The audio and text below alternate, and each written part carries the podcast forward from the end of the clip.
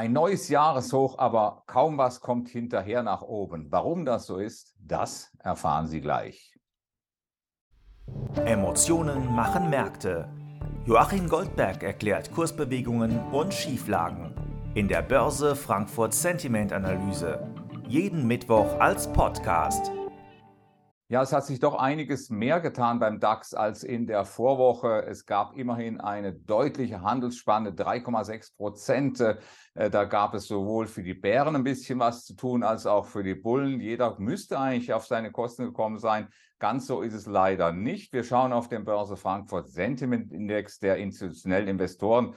Und da stellen wir fest, äh, dass wir sogar trotz eines neuen Jahreshochs beim DAX oder vielleicht wegen eines neuen Jahreshochs beim DAX hier etwas mehr Pessimismus bekommen haben. Unser Börse Frankfurt Sentiment Index, die Grafik zeigt das hier, äh, der geht hier um sechs Punkte nach unten auf einen neuen Stand von minus 26.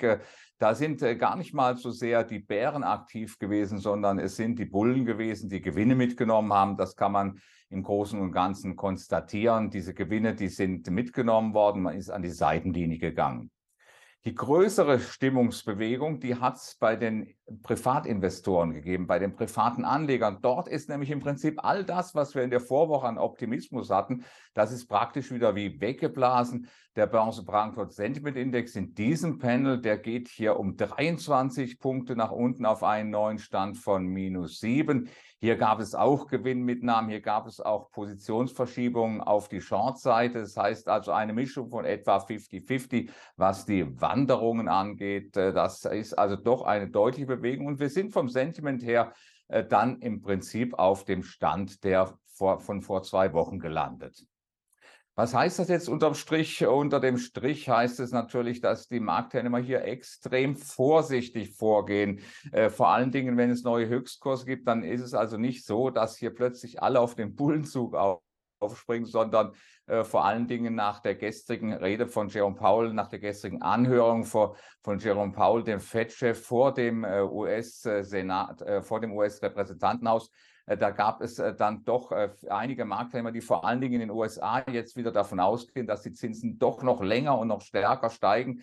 Das hat dann auch hierzulande zu einem Rücksetzer geführt. Aber die großen Positionierungen sind das nicht. Wenn wir uns mal angucken, äh, beim Pessimismus, äh, dann sehen wir natürlich, dass die institutionellen, die privaten Investoren wieder näher zusammengekommen sind von der Stimmung.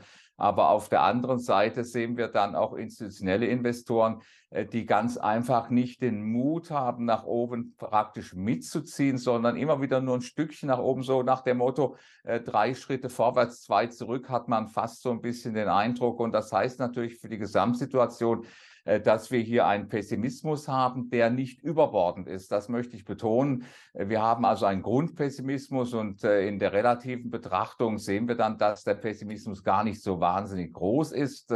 Wir sehen natürlich die Möglichkeit, wenn der DAX hier auf ein Niveau zurückkäme oder kommen sollte, so 15.220, 15.270. Dort äh, erwarte ich so die erste Nachfrage von Pessimisten. Aber nach oben hin ist die kritische Masse nicht groß genug, um hier eine Short Squeeze zu befeuern. Das muss man also ganz klar festhalten. Das heißt also, der DAX sieht hier stabil aus, aber er kommt nicht so richtig nach oben voran. An der Unterseite Unterstützung Kapitalströme, ja, die sind wahrscheinlich immer noch so ein bisschen in Richtung Eurozone zu beobachten. Auf die Kapitalströme kommt es an. Solange die nicht versiegen, geht es dem DAX auch nicht schlecht. Also insgesamt eine unveränderte Stimmungssituation, was das Ergebnis angeht im Vergleich zur Vorwoche.